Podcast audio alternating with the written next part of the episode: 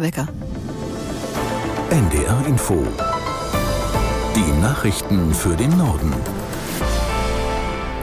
Um 14.29 Uhr mit Astrid Fietz. Auf ihrer Südostasienreise hat sich Außenministerin Baerbock zu den Militärschlägen auf die Houthi geäußert.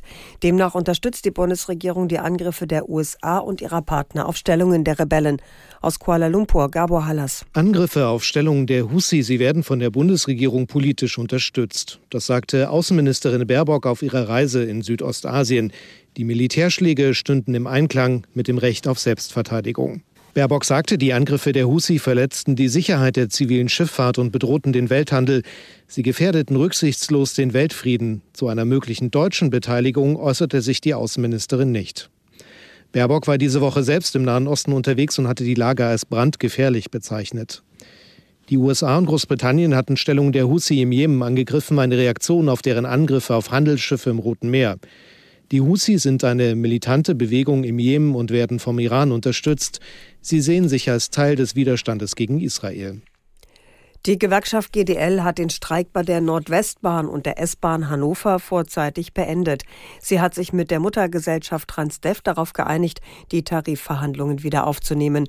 Die Forderungen der Gewerkschaft sehen unter anderem die Absenkung der Arbeitszeit von 38 auf 35 Stunden bei vollem Lohn vor. Obwohl der Bahnbetrieb wieder aufgenommen würde, müsse man noch mit Einschränkungen bis in die Abendstunden rechnen, teilte die S-Bahn Hannover mit. Der Streik bei der Deutschen Bahn soll hingegen wie geplant bis 18 Uhr weiterlaufen. Die Bauernproteste gehen auch heute weiter. Schwerpunkt ist heute Schleswig-Holstein. In der Landeshauptstadt Kiel läuft gerade eine Kundgebung. Aus der NDR Nachrichtenredaktion Julia Faltermeier. Mehr als 3000 Trecker aus ganz Schleswig-Holstein sind heute in Kiel angerollt. Vor der Kundgebung gab es eine Protestfahrt von Treckerkonvois durch die Stadt, begleitet von einem großen Verkehrschaos in Kiel. Die Polizei sagt, es ging fast nichts mehr und auch bis in den Abend hinein kann es voll sein auf den Straßen. Die Landwirtinnen und Landwirte fahren vor allem über die Bundesstraßen zurück. Auf der B76, der B404 und der B502 muss mit Stau gerechnet werden. Eine zentrale Kundgebung ist für Montag in Berlin am Brandenburger Tor geplant. Das BAföG für Studierende wird vorerst nicht weiter angehoben. Das geht aus Reformplänen des Bundesbildungsministeriums hervor, die dem ARD Hauptstadtstudio vorliegen. Aus Berlin Jim Bob Nikschas. Wer studieren geht, braucht erstmal Geld für den Semesterbeitrag, die Kaution für die eigene Bude oder einen Laptop. Besonders bedürftige Erstsemester sollen dafür künftig einmalig 1000 Euro vom Staat bekommen, die sie nicht zurückzahlen müssen. Das schlägt das Bundesbildungsministerium in einem Entwurf zur neuen BAföG-Reform Reform vor. Trotzdem stößt der Entwurf bisher vor allem auf Kritik, denn die monatlichen Sätze im BAföG sollen nicht angehoben werden. Der Vorsitzende des Deutschen Studierendenwerks Matthias Anbuhl sprach im Deutschlandfunk von einer Nullrunde, mit der Studierende abgespeist würden. Noch sind die Pläne für die nächste BAföG-Reform aber nicht fix. Sie müssen noch innerhalb der Regierung abgestimmt und dann im Bundestag diskutiert werden. Der Volkswagen-Konzern hat 2023 12 Prozent mehr Autos ausgeliefert als im Jahr zuvor. Insgesamt waren es 9,2 Millionen Fahrzeuge. Je nach Region fiel das Plus allerdings sta unterschiedlich stark aus.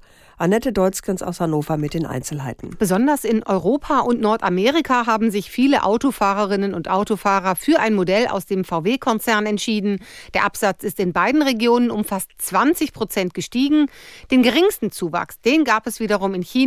Dort lag das Plus bei gerade mal knapp 2 Prozent. VW kann zwar auch bei seinen E-Modellen einen deutlichen Zuwachs verzeichnen, aber das meiste Geld verdient der Autobauer nach wie vor mit den Verbrennern.